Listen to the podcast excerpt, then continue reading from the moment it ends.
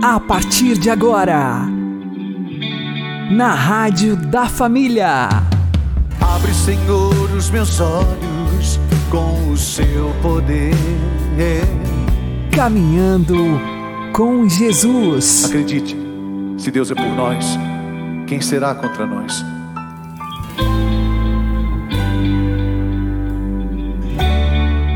A paz esteja com você, meu querido irmão e minha querida irmã. Eu sou João Cláudio e este é o programa Caminhando com Jesus. E vamos caminhar com Jesus em nome do Pai, do Filho e do Espírito Santo. Amém. Inspirai, ó Senhor, as nossas ações e ajudai-nos a realizá-las, para que em vós comece e para vós termine tudo aquilo que fizermos por Cristo Senhor nosso. Amém. Santíssima Virgem Maria, Mãe de Deus, rogai por nós. Castíssimo São José, patrono da Igreja, rogai por nós. Nós não podemos dar brecha para o encardido. Vamos aprender com o Padre Léo. Jesus conferiu-lhes o poder é um poder duplo. O poder de expulsar os espíritos imundos e de a proposição da claríssima. Conferiu-lhes o poder de curar todo mal e toda enfermidade. São du duas atitudes que Jesus confere como poder para os discípulos, para os apóstolos, e depois o Novo Testamento mostra para a igreja inteira e a história nos mostra para cada um de nós. Por que, que Jesus associa, antes da cura dos enfermos, a libertação da contaminação maligna? Meus irmãos, ontem nós deixamos muito claro: doença não vem de Deus. Doença não é vontade de Deus, nunca, nunca. Doença não tem permissão de Deus. Doença é uma afronta a Deus. Mas então, se a doença não é vontade nem permissão de Deus, como é que a doença tem tanta força? A doença tem tanta força porque por trás da doença diz o texto, está uma ação consciente do maligno. A doença é o grande objetivo do maligno, é a grande meta do maligno. Mas se nós sabemos disso, então é fácil. Basta agora a gente fechar a ação do maligno ao nosso coração eu não vou mais deixar. Muito simples. Eu vou renunciar ao demônio e acabou. É simples assim? E por que não é simples? Então, a força do mal, ela ganha força somente se nos encontra. Isso aí é igual a eletricidade. Sem os opostos, não produz eletricidade a força do mal. O, o demônio tem muita força, mas sozinho ele não tem força nenhuma. Por isso que ele vai nos seduzindo, por isso ele é o pai da mentira, por isso ele é o enganador por excelência. São Pedro diz que ele é feito um leão que está ao redor. Significa que ele não tem poder nenhum de entrar na sua vida se você não lhe abrir uma brecha. Mas aí vem uma coisa importante, meus irmãos. A maior parte das vezes que eu e você demos permissão ao demônio, demos o bilhete para ele agir em nossa vida, nós o fizemos inconscientemente. Mas se é inconsciente, padre, então não teria consequência. Não. Se você cair inconscientemente de um prédio de 10 andares, machuca? Machuca? Inconscientemente você caiu num rio fundo e não sabe nadar, afoga? Ou será que na hora que está caindo, o consciente fala: Não, não, estou caindo inconsciente, não posso afogar. Aí ao invés de cair, você sobe e volta. Velho. Aquilo que nós fazemos inconsciente também traz consequências graves. Tomar um copo de veneno sem saber que é veneno. Então nós precisamos, e aqui está o trabalho da evangelização, e por que é que Jesus associou, três coisas Jesus associou: pregação do evangelho, expulsão do demônio e cura das enfermidades.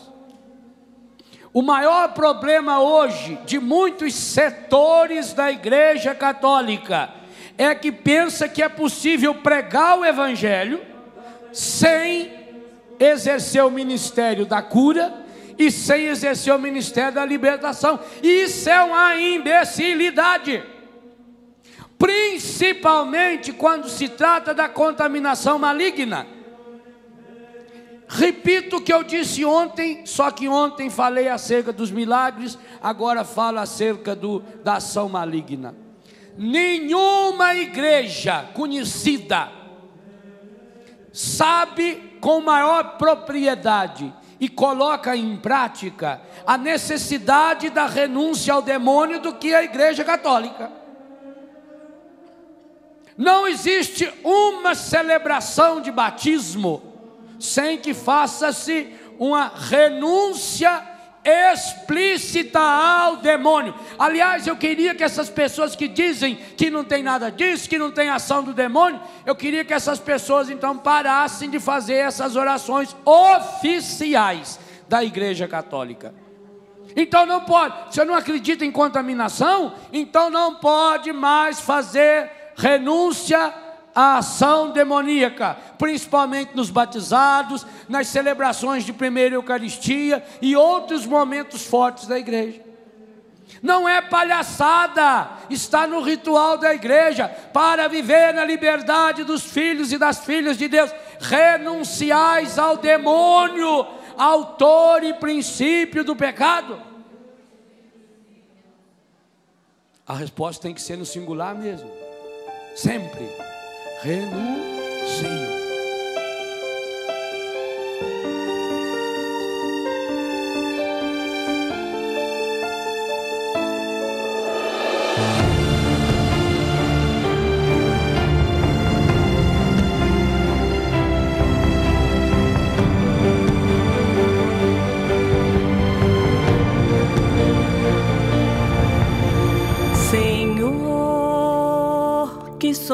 O caminho que leva ao Pai. Tem de piedade, Senhor, Senhor. Tem de piedade, piedade de nós.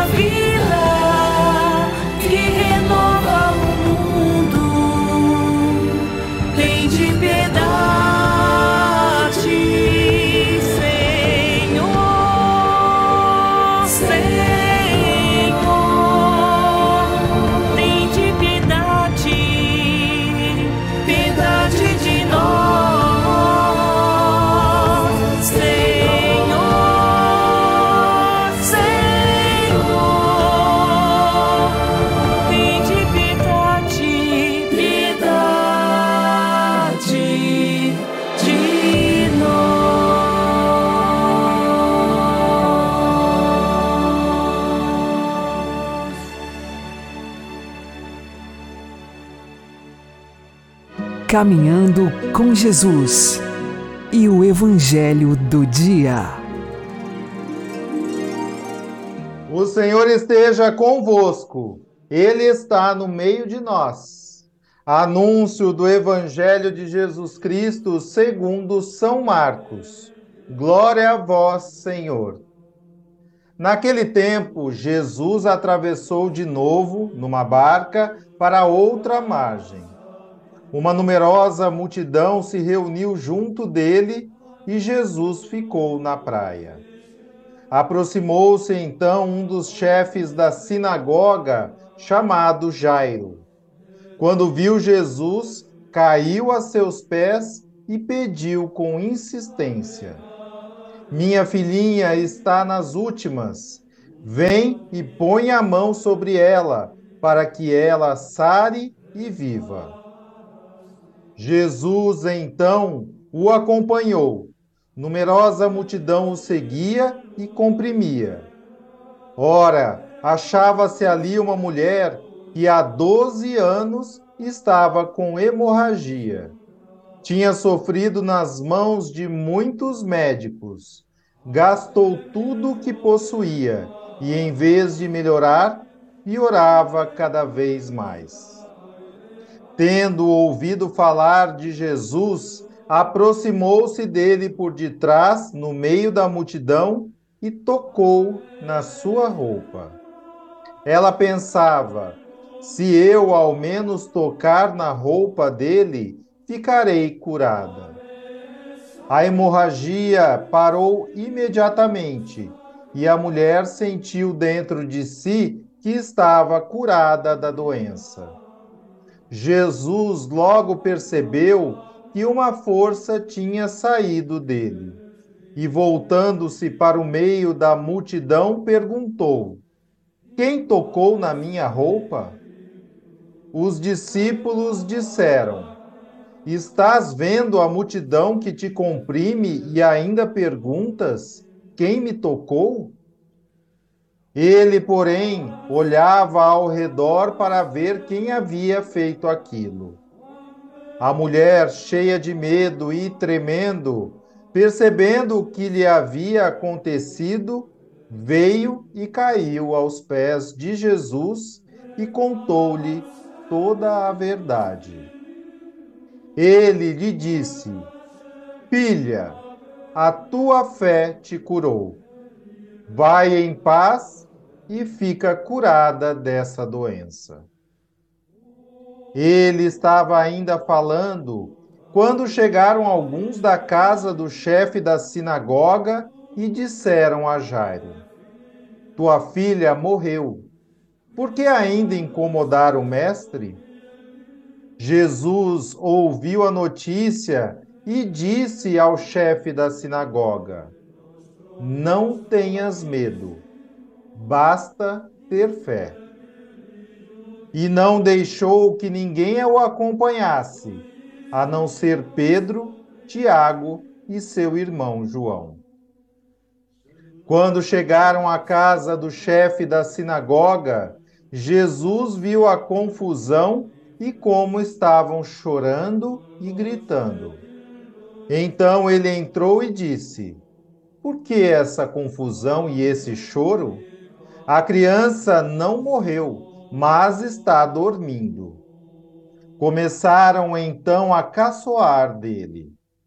Mas ele mandou que todos saíssem, menos o pai e a mãe da menina e os três discípulos que o acompanhavam.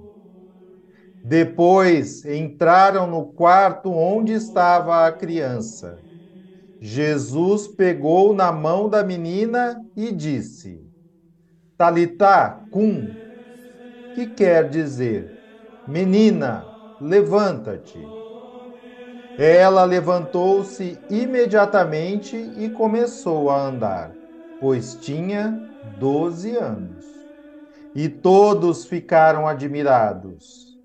Ele recomendou com insistência que ninguém ficasse sabendo daquilo, e mandou dar de comer à menina. Palavra da salvação. Glória ao Senhor. Agora, a homilia diária com o padre Paulo Ricardo.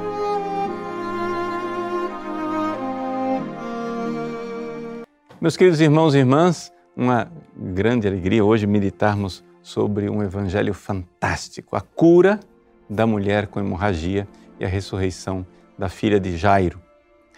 Deste evangelho tão rico, eu gostaria de notar somente uma coisa. Vamos lembrar, em primeiro lugar, que o evangelho de Marcos é o evangelho de São Pedro. Ou seja, Marcos, segundo a tradição, era o intérprete de São Pedro. São Pedro falava o seu aramaico, João Marcos, é um nome duplo, um nome em é, semítico e ao mesmo tempo grego, ele sabia as duas línguas e traduzia para São Pedro. Depois, estas pregações de São Pedro foram anotadas por Marcos e são o evangelho de hoje. Então, é, que nós temos o evangelho de São Marcos. Este evangelho, então, ele é cheio de características da testemunha ocular São Pedro que presta atenção em pequenos detalhes que não estão presentes nos outros evangelhos. Veja, por exemplo, o caso de Jesus, que está lá, no meio da multidão. De repente, a mulher toca nas suas vestes. E São Marcos nos coloca uma coisa que os outros evangelistas não colocam, que é são as reações de Jesus. As reações emocionais de Jesus. E as reações emocionais da mulher. É interessante como eh, São Pedro, São Marcos, são grandes psicólogos. Eles prestavam atenção nos pequenos detalhes emocionais. Então, quando a mulher toca em Jesus e ela como que rouba a cura de Jesus, primeira coisa, Jesus tem uma percepção. Claro, Jesus é Deus. E sendo Deus, ele sabe tudo. Mas humanamente, Jesus é Deus que se fez homem. E humanamente, diz São Marcos, ele logo percebeu uma força que tinha saído dele. Ou seja, São Marcos é o evangelista da psicologia de Jesus. Ele mostra internamente o movimento de Jesus. É como se algo tivesse sido tirado, como alguém que é roubado. E então Jesus para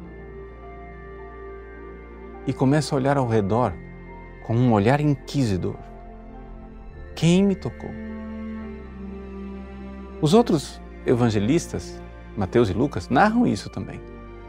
Mas narram muito rapidamente. São Marcos se demora nesta realidade. Ele fica ali. Vejam, voltando-se no meio da multidão, perguntou: Quem tocou a minha roupa? Os discípulos disseram: Estás vendo a multidão que te comprime e ainda perguntas quem te tocou? Provavelmente quem respondeu isso aqui foi São Pedro. Né? Nós sabemos que São Pedro estava presente porque ele depois entra no quarto da menina, da filha de Jairo. E aí, enquanto os outros evangelistas imediatamente já apresentam a mulher curada, São Marcos se detém por mais um versículo e diz: e ele, porém, olhava ao redor para ver quem havia feito aquilo. É como Jesus fica, demora, fica perguntando, vendo, ele quer saber, ele não quer que aquilo seja escondido. E então, o momento é dramático e apavorante. A mulher começa a perceber: meu Deus, fui desmascarada. Eu roubei um milagre.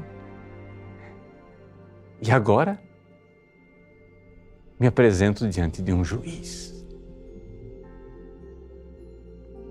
A mulher cheia de medo e tremendo. Vejam os detalhes psicológicos. Cheia de medo e tremendo. Percebendo o que lhe havia acontecido, veio e caiu aos pés de Jesus e contou-lhe toda a verdade. Essa palavra verdade ela só aparece no Evangelho de Marcos. Jesus quer a verdade. Eis aí, Jesus quer um testemunho. Sim, é como se Jesus dissesse: Você me roubou o milagre, mas você não irá roubar o testemunho. Você precisa dar testemunho da verdade.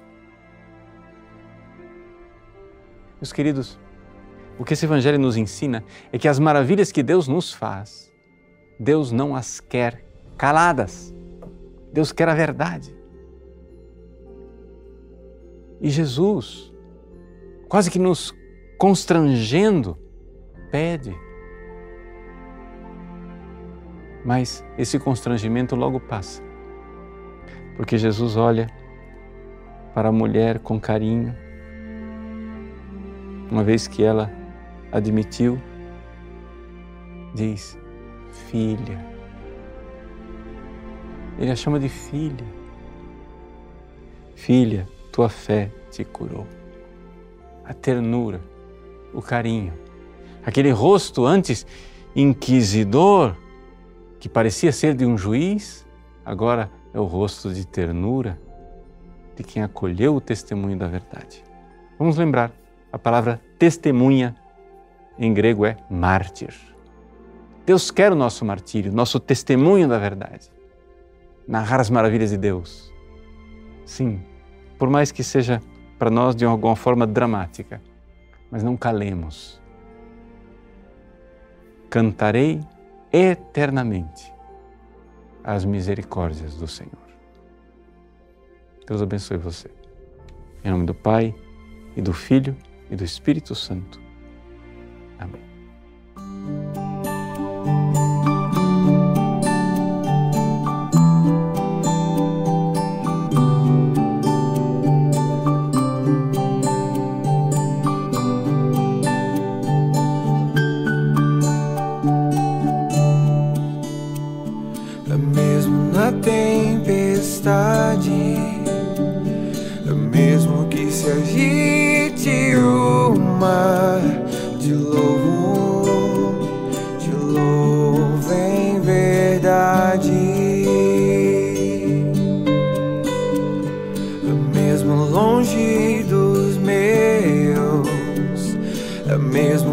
Solidão. Te louvo, te louvo em verdade.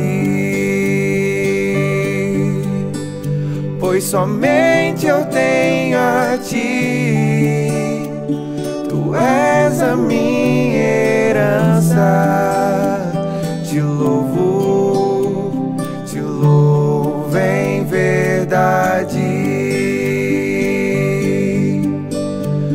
Somente eu tenho a ti, tu és a minha herança.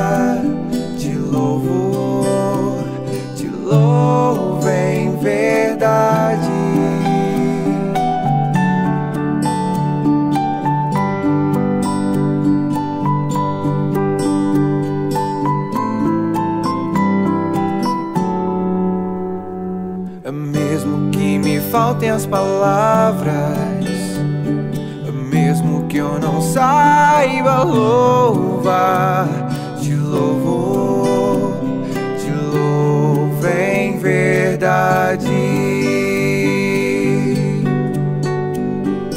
Mesmo que me faltem as palavras, ainda que eu não saiba louvar,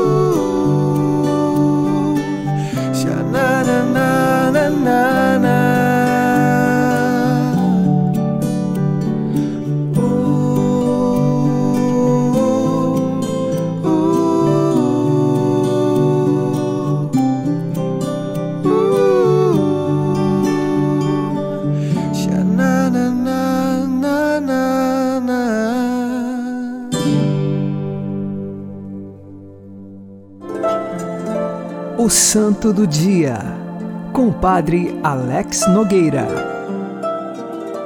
Em 31 de janeiro, a Igreja celebra São João Bosco, conhecido por nós também como Dom Bosco. Ele nasceu na Itália no ano de 1815. Vinha de uma família pobre. O seu pai se chamava Francisco, sua mãe Margarida. Quando ele tinha dois anos de idade, o pai faleceu, mas a mãe continuou a educação do filho, sempre lhe ensinando o temor de Deus, a virtude e a piedade cristã. Mais tarde, ele decidiu ingressar no seminário. Estudou, se desenvolveu muito bem nos estudos e em 1841 ele foi ordenado sacerdote. Como sacerdote, começou a ajudar São José Cafasso na educação de crianças e jovens. E ali já crescia no seu coração o ardor para educar a juventude. Ele então formou um primeiro oratório dedicado a São Francisco de Sales. O que se fazia neste oratório? Se educava os jovens meninos no temor de Deus, na piedade, fazia com que eles pudessem então crescer também nos estudos. São João Bosco, ele era devotíssimo de Nossa Senhora, auxiliadora dos cristãos, e também da Divina Providência. O oratório começou a crescer, outros oratórios foram fundados e São João Bosco era questionado de como ele fazia para educar tão bem a juventude. E ele respondia com simplicidade de coração que, em primeiro lugar, era preciso conquistar a confiança do jovem. E, junto da confiança, ensinar-lhe o temor de Deus. Ensinar aos jovens que eles deveriam evitar a todo custo o pecado, que, portanto, deveriam buscar uma vida de santidade e uma vida de virtude. Quando isso se instalava no coração do jovem, ele iria se desenvolver também na vida intelectual. E São João Bosco mostra aqui um método, o método preventivo, um método que se colocava a virtude, se ensinava o caminho certo e com muita docilidade e conquistando a confiança daquele jovem, se conseguia grandes progressos na educação da juventude de seu tempo. São João Bosco era voltado principalmente para os jovens mais pobres, para os jovens órfãos, para os jovens que tinham necessidade de receber boa instrução, porque talvez os outros, de fato, já tinham condições de serem bem instruídos, mas existiam tantos na Itália de seu tempo que não tinham ninguém por eles, e por isso São João Bosco se colocava junto destes jovens, ganhava a confiança deles e os educava no caminho do temor a Deus. Muitos encontraram o caminho da salvação com o método de São João Bosco de educação. Com Santa Maria de Mazarelo, ele fundou as Filhas de Nossa Senhora Auxiliadora e também ele fundou os Salesianos, estes que eram os educadores da juventude através do oratório e do método de Dom Bosco. Uma das características da vida de Dom Bosco era a alegria, sempre sorridente, e pronto a amar aqueles que precisavam. Portanto, Dom Bosco, onde chegava, trazia alegria, confiabilidade para com os jovens e os levava sempre para o caminho de Deus.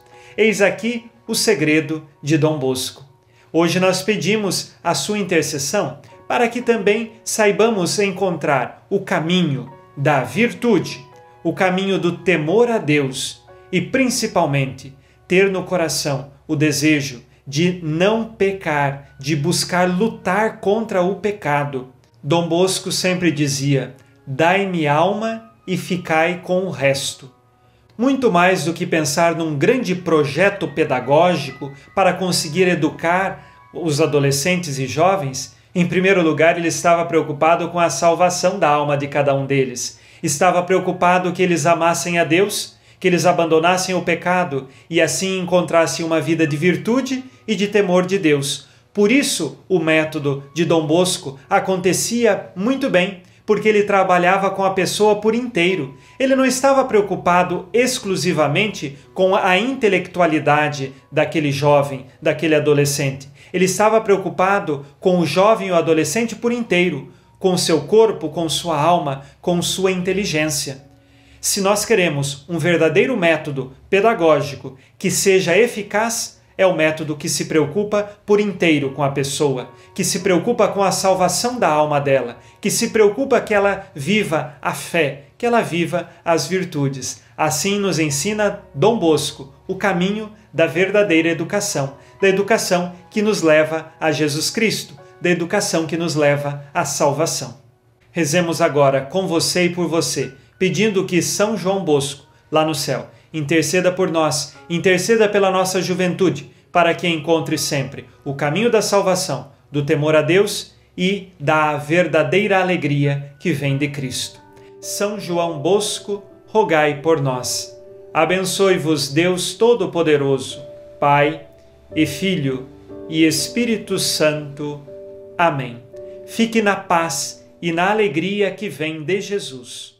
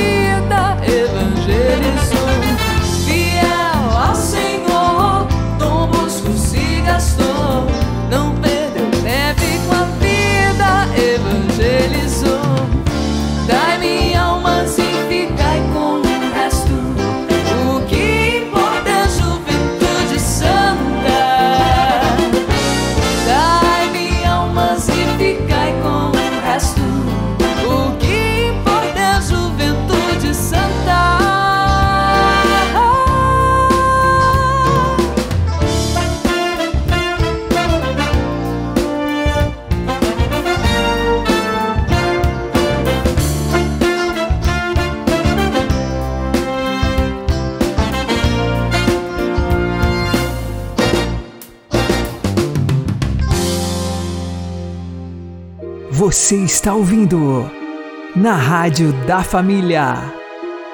Caminhando com Jesus. Peçamos a intercessão de Dom Bosco. São João Bosco, Pai e Mestre da Juventude, dócil aos dons do Espírito e aberto às realidades do seu tempo Foste para os jovens, sobretudo humildes e pobres, um sinal do amor e da predileção de Deus.